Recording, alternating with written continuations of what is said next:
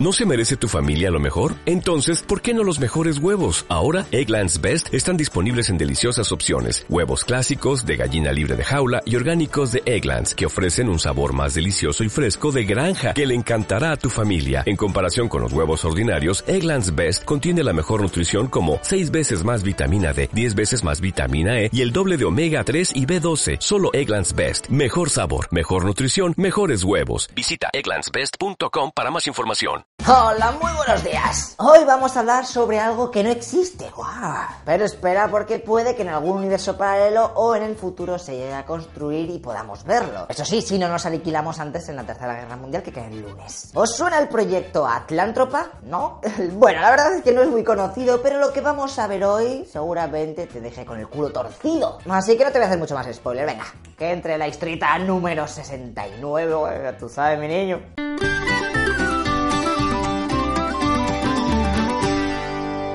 Ya estamos de vuelta. A ver, todo el mundo sabe dónde está el estrecho de Gibraltar, ¿no? Mira, te voy a poner el mapa aquí para los más despistados, ¿ok? De España a Marruecos, en el punto más cercano, hay una distancia tan solo de 14,3 kilómetros. Eso, tíos, es nada. Y es que encima para unir dos continentes, joder, que hagan un puente, un túnel o algo, ¿no? Pues de eso vamos a hablar hoy. Empezaremos con el proyecto Atlántropa. Este se presentó en 1928 por el arquitecto alemán Hermann Sorgel, que seguramente no lo conozcas y te da igual, pero por cierto te digo que murió en 1952 a la edad de 67 años mientras iba en bici a la Universidad de Múnich a dar una conferencia. Ahí vino un coche, se lo llevó por delante y por cierto el conductor del automóvil este pues nunca fue encontrado, así que seguro que estaba la CIA o alguna mierda de esas involucradas por ahí fijo. Bueno, que Germán era un crack en lo suyo y veía todo de color rosa, así que propuso lo siguiente. Mira, ahora que se necesita electricidad a piñón y la hidroeléctrica es un chollo, cogemos en Gibraltar, empezamos a construir ahí en la zona menos profunda y ¡tachán! Una presa chula que según él generaría el 50% de la electricidad que se necesitaba en aquella época en Europa. Madre mía, es un chollo. Pero es que eso no es todo, porque como desconectaría el Atlántico del Mediterráneo, pues se podría descender el nivel del agua y así cada país que tenía costa en el mar europeo, pues ganaría un poquito de terreno extra, ¿sabes? Es que baja un poquito y bueno, toda la peña ahí. Vamos, tengo terreno nuevo. A ver qué hay. Ay, soy un barco. Todo ventajas, oiga. Aunque si vemos el mapa de cómo quedaría el mundo, mira, España no nos toca casi nada, tío. Qué bajonatis. Eh, pero que Italia. Se han forrado los tíos.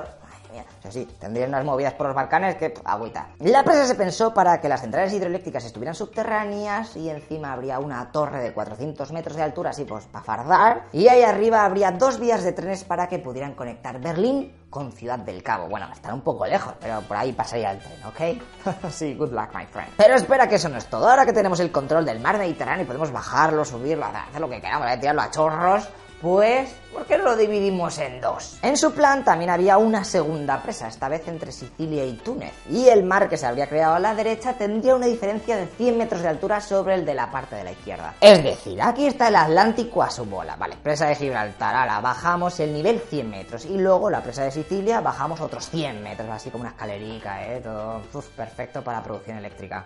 De esta manera se quería asegurar que toda Europa tuviera electricidad casi infinita y gratuita para que en un futuro las naciones no luchasen entre sí por materias primas o por el terreno, porque no tengo... Es que no me caben los cultivos.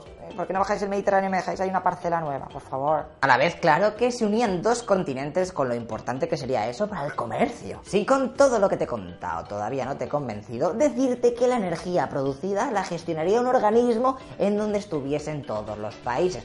Así que si alguien se ponía tontorrón o quería guerra, el resto de las naciones tenía la posibilidad de cortarle el suministro, así como un grifo. ¿Que me vas a hacer una guerra?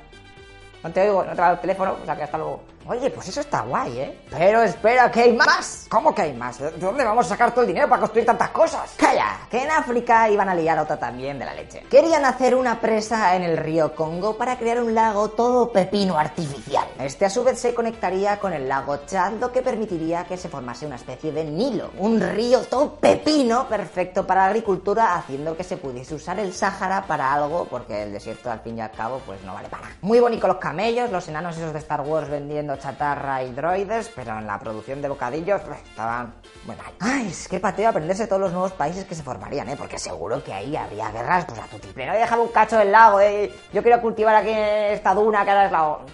Tío, es que yo estaba ahí. pues a la guerra. Vale, pues a mí me has convencido. ¿Hay un Patreon para donar o, o qué pasó con el proyecto? Pues los planes se quedaron en nada. Estalló la Segunda Guerra Mundial y los nazis pasaron de esas movidas, principalmente por dos motivos. Primero, pasaban olímpicamente de colaborar con otros países para hacer algo tan lejano a su país. Y segundo, los judíos habían apoyado todo este proyecto ya que sabían que de esta manera la zona de Palestina ganaría bastante terreno y podrían caber ahí pues todos tan felices o bueno, habría más espacio, vamos a dejarlo ahí. Y claro, ya sabéis el odio que tenía Hitler a los Jews. Con la llegada más tarde de la energía nuclear y de que el colonialismo dejó de molar, pues la idea de construir a plan tropa se esfumó. También te digo que de haberse hecho habría tenido varios problemones, como el cambio climático que habría generado, el comercio se habría ralentizado vía marítima, porque claro, hay unas presas ahí que tienes que crear esclusas para que bajen los barcos y... Bueno, eso sería un pateo al máximo. Y por si esto fuera poco, lo de tener una presa en Gibraltar y otra en Italia, pues yo que sé, a lo mejor la Tierra un día se despierta con ganas de marcha, te hace un terremoto, te hace un boquete y empiezas a... se inunda todo, bueno, tsunamis everywhere, ya entendéis por dónde voy. Joder, entonces nunca vamos a ver conectada Europa con África. Pero si es que mira el canal de la Mancha, tiene un túnel ahí de 50 kilómetros. No me digas que ahí no se puede hacer algo parecido. Pues estás de enhorabuena, vamos, ya que el gobierno de España y Marruecos han ido reuniéndose desde la década de 1980. 16 años más tarde decidieron que lo de hacer un puente ahí, que construyeron hasta maquetas y de todo, pepinaco al máximo, con 20 carriles para los coches, 4 líneas de trenes, 2 de alta velocidad, bueno, bonitísimo. Pero en resumen, que aquello entre las corrientes marítimas de allí, que son súper fuertes y que hay bastante profundidad para los pilones, además de que por allí pasan un porrón de buques, pues que se mandó a la mierda del plan. Así que se pusieron a trabajar en un proyecto para hacer un túnel para coches. Pero se dieron cuenta que con la tecnología actual, 15 kilometrazos de túnel bajo el agua, con automóviles que contaminan, hay que tiran humo, tienes que tener extractores, eh, salidas de emergencia y de repente que haya un accidente en mitad puede caerse todo, bueno, eso es un desastre. Así que en 2003 se pasó al plan C. Un túnel, sí,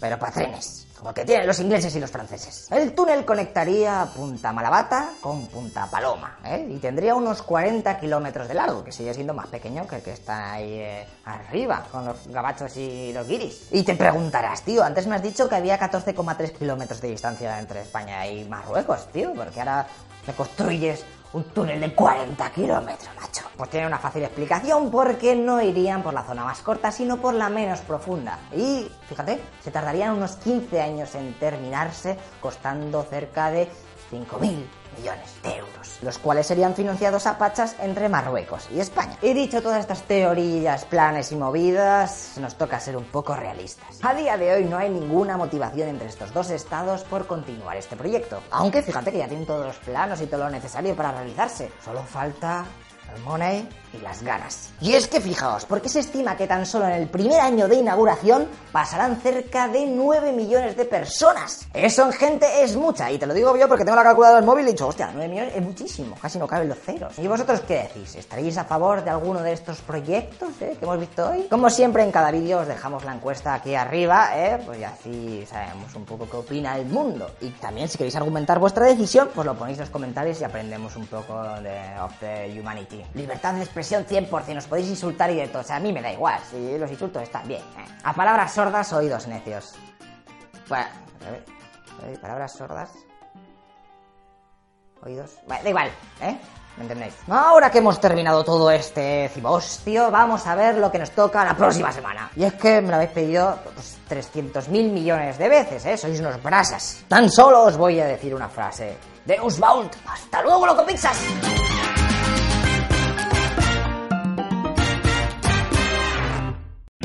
O'Reilly Auto Parts puede ayudarte a encontrar un taller mecánico cerca de ti. Para más información, llama a tu tienda O'Reilly Auto Parts o visita oreillyauto.com.